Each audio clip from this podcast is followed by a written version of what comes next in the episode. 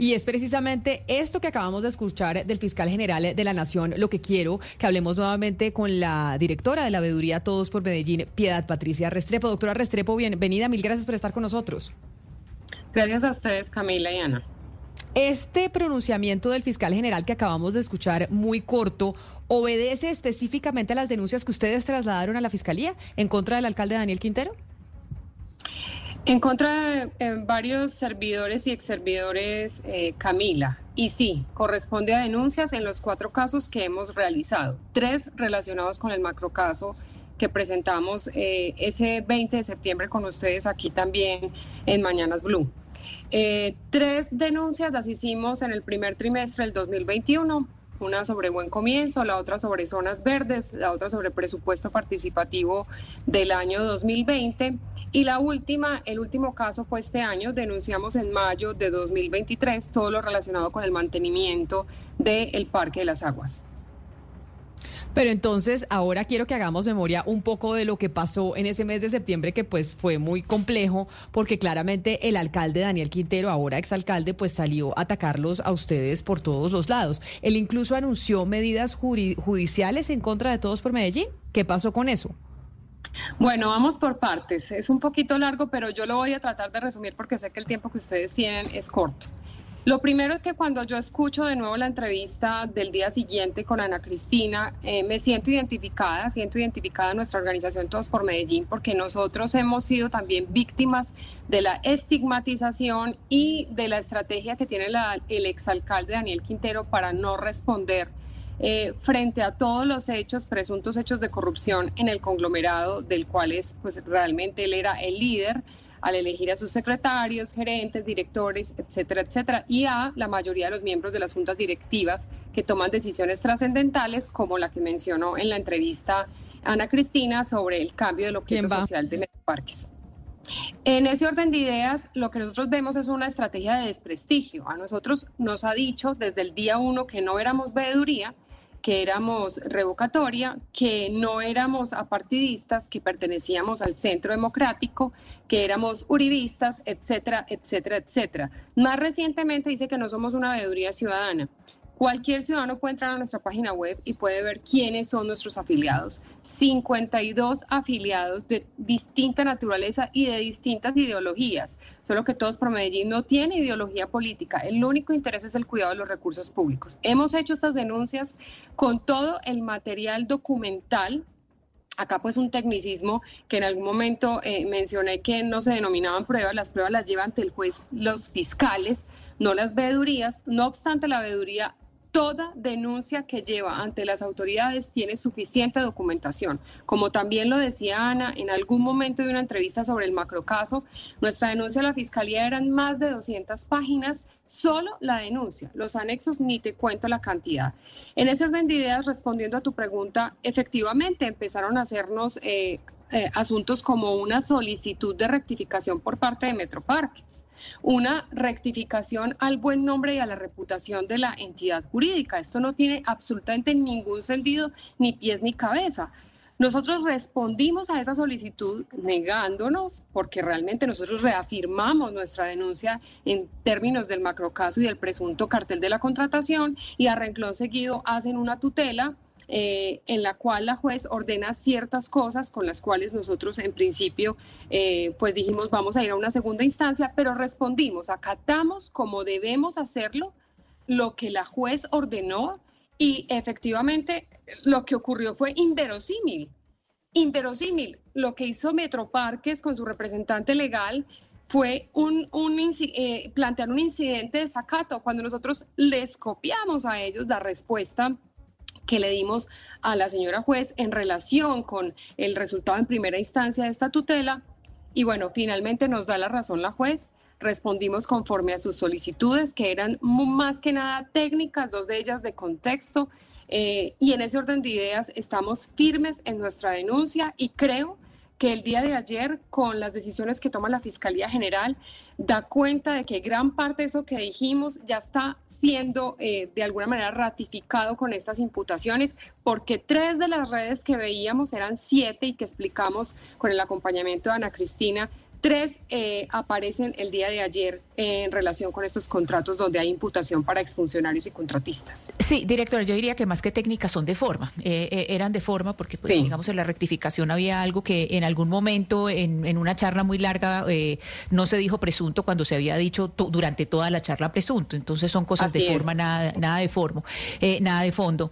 Pero hay una pregunta que todos nos hacemos en Medellín en este momento y, y las personas que han seguido en Colombia este caso y es ¿por qué la fiscalía se demoró tanto? O sea, ¿por qué se demora tanto en esto, sabiendo que, por ejemplo, la veeduría Todos por Medellín, como algunos ciudadanos, por ejemplo, la, la, abogada eh, Gloria Jaramillo, llevan tanto tiempo haciendo denuncias, el periodismo lleva tanto tiempo haciendo denuncias, denuncias del periódico El Colombiano, que hemos hecho nosotros aquí en Blue Radio, ¿por qué la fiscalía se demora tanto y cuál es la dimensión, por lo menos en Metroparques, la dimensión eh, del dinero, pues que no sabemos qué pasó?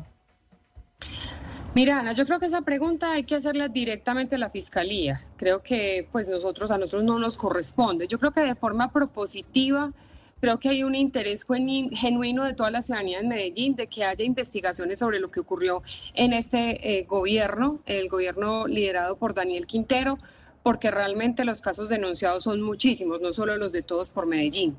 En ese orden de ideas, poner los ojos a esta ciudad, a lo que pasó con la contratación, yo sí creo que es un clamor ciudadano. Nosotros como veeduría de verdad agradecemos y vemos con beneplácito lo ocurrido ayer. Eh, y todos los ciudadanos quisiéramos que en los delitos contra la administración pública que comprometen nuestros recursos públicos, la verdad hubiese más celeridad. Eh, creo que esto no fueron casos aislados, en principio de pronto se pensó eso, creo que la prensa, más que nada la nacional, eh, pensaba que era una lucha entre unos empresarios y un alcalde, eh, etcétera, etcétera. Y lo que había aquí de verdad era un asunto bien complejo en relación con el manejo de los recursos públicos, la transparencia, el acoso a quienes hacemos control social, a quienes hicieron control político. Eh, fue permanente desde el día uno y en ese orden de ideas, pues el panorama en la ciudad no fue bueno desde el día uno hasta, hasta hoy, incluso con el proceso de empalme. Eh, la celeridad de las autoridades y la ciudadanía es un clamor y de verdad lo seguimos pidiendo con todo con todo respeto, por supuesto, a los procesos de cada una de las entidades del Estado. Directora Restrepo, directora Restrepo, expliquemos eh, de la manera más, eh, digamos, simple posible en qué consiste lo que se hizo con Metroparques, para que, para que la, audiencia entienda cuál fue ese, esa alianza, porque son siete funcionarios que son de eh, la eh, alcaldía de, Medellín, pero también hay seis particulares, que fue básicamente lo que ustedes denunciaron, la alianza de lo público y lo privado para extraer recursos públicos. Expliquemos y concentrémonos en, que, en Metroparques y quiénes son los implicados. Bueno, hay que reiterar de nuevo eh, que hablamos de presuntos, solo serán los jueces los que determinen si ocurrieron sí o no esos delitos eh, que presumiblemente, eh, nos decía ayer el fiscal, pues se cometieron y principalmente el núcleo fue Metroparques como entidad, empresa industrial y comercial del Estado. Pues es resumir un poco lo que ustedes pusieron al inicio. Creo que no hay nada distinto a eso. Es cómo se usa una figura, ni siquiera se usa, se abusa los convenios interadministrativos per se no son ilegales. De hecho, son una figura muy importante para un trabajo, por ejemplo, en el conglomerado público del Distrito de Medellín.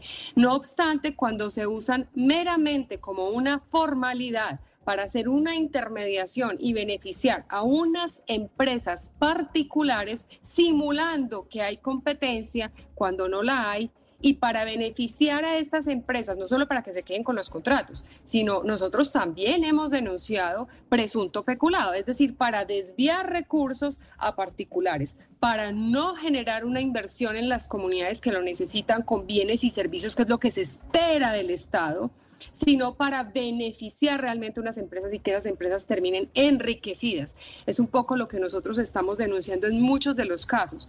Entonces, fíjense ustedes que es un abuso del derecho eh, y realmente, pues, eh, de comprobarse esto, eh, hay que replantear totalmente el manejo del conglomerado público del Distrito de Medellín. Esto no nos puede volver a pasar. Y no es solo el uso de Metroparques, otras entidades y ha habido otras denuncias por otras personas no por nosotros, no por otras entidades, por ejemplo el caso de la EDU, de la ESU, donde se abusa de esa figura y se usa a estas empresas, las, a las empresas industriales y comerciales, para generar estos manejos eh, que son irregulares y que finalmente pueden llegar a ser ilegales cuando pues así un juez lo diga. Eh, directora Piedad Patricia Restrepo, yo sé que en, la, en, pues en el macrocaso que ustedes denunciaron de todos por Medellín no está incluido buen comienzo, no obstante es un caso que ustedes también eh, han estudiado, pero la invito a que oiga una cuña que pasa por Blue Radio eh, y yo voy a comentar algo y después le hago una pregunta. Escuchemos la cuña, por favor. Gracias. En Medellín todos los niños tienen un gran comienzo. Con transparencia potenciamos el programa Buen Comienzo y ampliamos sus cupos a un máximo histórico. Ahora son 90 mil niños y niñas que acceden a oportunidades desde su primera infancia. Medellín, mejor que nunca. Alcaldía de Medellín. Bueno, ahí hay, eh, por favor, pongamos un cuadro, un cuadro eh, que tiene todo el histórico de niños atendidos en Buen Comienzo. Hay que entender que Buen Comienzo es un programa de atención a primera infancia que tiene cuatro aspectos distintos, tiene cuatro facetas distintas. Eh, si podemos poner, por favor, en pantalla para que las personas que nos acompañan en YouTube puedan ver. Este, este programa, esta, esta cuña que acabamos de oír, dice que 90 mil niños atendidos es el histórico más alto. Esa es una verdad a medias. ¿Por qué es una verdad a medias? El histórico más alto eh, se dio digamos, si uno va a ver los números en atención de niños de 0 a 5 años, se dio en, en el año 2012, que fue de 91.394, que si uno lo suma con las madres gestantes, con la atención que se dio a madres gestantes, pues el total sería de 124.796. Pero uno ahí tendría que mirar algo, y es que eh, en esa época se atendían mucho más niños que ahora. Es decir, ahora la alcaldía de Medellín no solamente atiende menos niños, es decir, tiene una cifra superior, pero también porque atiende menos niños. Pero también hay que decir que la alcaldía de Medellín tiene un presupuesto muy superior al que tenía, por ejemplo, la alcaldía de Federico Gutiérrez. Efectivamente, si uno mira las cifras a 2022, la alcaldía de Medellín a niños entre 0 y 5 años atendió a 90.009. Si uno le suma las madres gestantes que fueron 12.317, sería 92.195. Entonces, digamos, es una verdad, es una verdad a medias, porque eh, sí, atiende, es, eh, digamos, históricamente en comparación, sí es eh, el año en que ha atendido más niños en comparación comparación con los niños que están inscritos, pero también hay que decir algo histórico y esto sí también es una cifra histórica, y es que a junio de 2023, Camila y oyentes, se presentó la desnutrición crónica más alta jamás registrada en Medellín, desde que se registra este tipo, desde que se tienen este registro de datos. ¿Por qué? Porque para junio de 2023 había 9.8% de niños con desnutrición crónica en Medellín, y estos son eh, datos que, que vienen del eh, CENIN, que definen que hay un grupo, es decir, de los niños atendidos son 77 mil 347 niños y niñas menores de 5 años, que son el 46% de la población, de los cuales 7.544 fueron diagnosticados con desnutrición crónica. Entonces, eh, eso sí es histórico eso no se había registrado nunca. Yo quisiera, eh, señora Piedad Patricia Restrepo, que usted nos ayudara eh, con esta, digamos, con este fact-check que estamos haciendo de esa cuña de la alcaldía de Medellín. Sí, Ana, escucho y me da mucha tristeza. Y lo digo porque, mire, yo estaba en Medellín, ¿cómo vamos cuando se formuló el plan de desarrollo? Y como tú lo mencionas, fue muchísimo más dinero el que se presupuestó y el que efectivamente se invirtió, y lo digo así porque realmente ahí tenemos enormes dudas. Colombia desde hace más de 20 años tiene planeación y gestión por resultados, lo que significa que no solo importan las coberturas, importa el impacto de las coberturas en la salud, en la, en la educación, etcétera, etcétera. En este caso planteado para buen comienzo, el gran reto era bajar la desnutrición crónica, tres puntos porcentuales, de 7.6% a 4.6%. Las cifras que tú mencionas son efectivamente así, están reportadas en el informe de seguimiento al plan de desarrollo. La alcaldía dice que proyecta que terminará en 7.2. Yo no entiendo cómo, porque nosotros solicitamos la información del numerador y el denominador de la desnutrición crónica y ya se habían tamizado eh, una cantidad enorme de niños y niñas y con ese tamizaje ya estamos en el 90% de los niños con desnutrición crónica a junio frente a diciembre del año inmediatamente anterior. O sea, a mí las cifras realmente no me cuadran. Pero más allá de eso, estamos hablando de niños en situación de desnutrición crónica. Son niños que van a tener impactos para su salud toda la vida. Y el cierre de brechas tan deseado en nuestra ciudad, pues empieza por la primera infancia, acá vimos un retroceso enorme. Entonces, la cifra que se está dando en esa pauta en numerosos medios en el país eh, tiene una verdad media, como tú lo mencionaste. Es solo una foto para el último año, pero no nos muestra la realidad del primer año donde bajaron las coberturas, del segundo año donde bajaron en todas las modalidades los días de atención. Y peor aún, en todos los años jamás se cumplió la meta de cobertura de atención a las madres gestantes y lactantes. Resultado, con cifras de la Secretaría de Salud, subió el bajo peso al nacer en un punto porcentual. Cuando Medellín se había mantenido alrededor del 10%, estaba en más del 11%, cifras de la Secretaría de Salud Distrital que nos entregó a todos por Medellín. El balance es muy negativo, con más plata hicieron mucho menos y se quedan en un solo dato que es el de la cobertura para el último año. Esto es realmente lamentable. Directora Restrepo, pero entonces ahí hay una pregunta y es sobre un eh, informe que publicó recientemente la Contraloría donde dice que no hubo sobrecostos. El exalcalde Daniel Quintero y su esposa eh, Diana Osorio estuvieron publicando eso como una defensa de su trabajo diciendo, mire que la Contraloría dice que no hubo sobrecostos.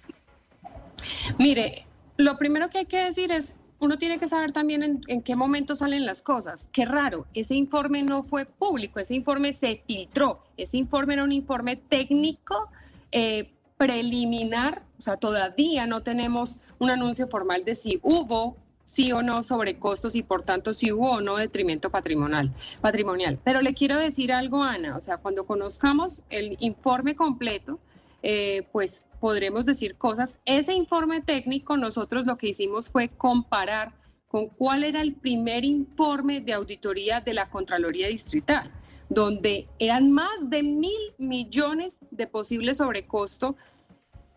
Ya no en los, eh, ya digamos, no en, eh, no me voy a referir ahí al del todo el tema de la, de la canasta, que ese está en la primera imputación de la Fiscalía, sino en esta nueva imputación, y a él me referiré. Esta nueva imputación por peculado por apropiación está vinculado con el personal que se contrató, en este caso por Colombia Avanza. Y ahí lo que se encuentra en ese primer informe de la Contraloría es hallazgos por más de mil millones de pesos. No se respetaron las relaciones técnicas de los lineamientos establecidos por la propia eh, Unidad Administrativa de Buen Comienzo y la Secretaría de Educación, al parecer se contrató más gente de la que se debía de acuerdo a los niños efectivamente atendidos, que al principio fueron absolutamente bajos el número de niños atendidos, y adicional, al parecer, según el informe técnico de la propia Contraloría, se pagó por personal que nunca atendió en la modalidad de hogares comunitarios. Entonces, esto todavía está en entredicho y creo que no lo deja muy claro la Fiscalía al hacer esta nueva imputación. Sí, muchas cosas en entredicho, señora Restrepo, pero quería preguntarle, eh, ¿qué piensa usted? horas antes de, de que el fiscal Barbosa anunciara estas imputaciones contra funcionarios de la administración de Daniel Quintero, el exalcalde de Medellín salió a anunciar públicamente que inicia su campaña por la presidencia de la República. ¿Qué lectura hace usted de eso? Pues yo creo que el sentido común dice que pues el señor Daniel Quintero hizo eso como una cortina de humo para lo que se le venía. Es decir, no tiene ningún sentido que a estas alturas además haga un anuncio de esa naturaleza saliendo como sale, renuncia a ser alcalde, adicional le va como le va a su, a su movimiento político independientes, eh, salen las encuestas con una bajísima favorabilidad, cosa anormal en Medellín. ¿Cómo lo haría de mal el señor Daniel Quintero en la alcaldía de Medellín? Que miren los resultados que tenemos. Entonces, que salga a hacer un anuncio de esa naturaleza, pues no tiene ningún sentido más allá de ser una cortina de humo frente a lo que se venía horas después. Aunque, pues tengo un eh, mensaje de un oyente que nos escribe que se llama Deinera Arias en el 301-764-4108, que es una importante aclaración sobre, pues, cómo señalamiento provisional y precario que se hace con una mera, con la mera inferencia razonable de autoría o participación en un delito. Lo que hizo el fiscal general de la Nación es un acto político al mencionar que se iba a imputar, un acto jurídico que no se ha hecho. Además, que en esta fiscalía no se le niega una imputación a nadie que sea de la izquierda. Bueno, este es un mensaje de un oyente que nos escribe al 301-7644108, que también es cierto que acá todavía pues no hay una condena como tal. Doctora Restrepo, es que hay unos indicios que para la Fiscalía son suficientes para empezar una investigación y para, mirar, exacto, para imputar y para mirar si el señor Quintero y quienes eh, están Claro, es que lo que se hizo, eh, lo que se hizo fue un anuncio. El fiscal general de la Nación lo que hizo fue venir eh, a, Medellín a hacer un anuncio de que va a ser esa imputación de cargos, ¿cierto? No, no es que haya una condena. La oyente tiene absolutamente toda la razón. Y me adelanto a la pregunta de muchos oyentes eh, para la directora de Todos por Medellín, Piedad Patricia Restrepo, y es si la veeduría va a continuar con toda la, no solamente la veeduría Todos por Medellín, también por ejemplo, Medellín, ¿cómo vamos? Que, que también eh, eh, nos eh, proporcionó material para el fact-check de, de, la cuña. Si todos por Medellín va a continuar en la alcaldía de Federico Gutiérrez haciendo el trabajo disciplinado de seguimiento atento a todo lo que ocurre en la alcaldía. Por supuesto, Ana. Yo no puedo hablar por Medellín. ¿Cómo vamos? Pues porque ya no estoy allá aunque creería que igual el programa ya lleva demasiados años y cada vez se posiciona más como un referente en calidad de vida. En el caso de Todos por Medellín, doy la garantía, porque así no lo han hecho saber los afiliados y los consejeros, de que vamos a proseguir haciendo este mismo trabajo con toda la rigurosidad y lo decíamos recientemente en, un video, lo que esperamos también es que nos acompañen los ciudadanos con sus denuncias, que los medios de comunicación sigan haciendo esta labor tan bonita que hicieron en estos años también en Medellín, que sigamos cuidando a Medellín. Ese es el propósito superior y se mantiene sin importar cuál sea la administración, Ana. Pues eh, señora Piedad Patricia Restrepo, directora de la Veeduría Todos por Medellín, gracias por haber hablado con nosotros, también ustedes por haber hecho ese, haber hecho ese trabajo que finalmente es importante en la democracia que desde la sociedad civil se le haga veeduría a las actuaciones de los gobernantes. Un saludo muy especial y feliz fin de semana. Para ustedes también, muchas gracias.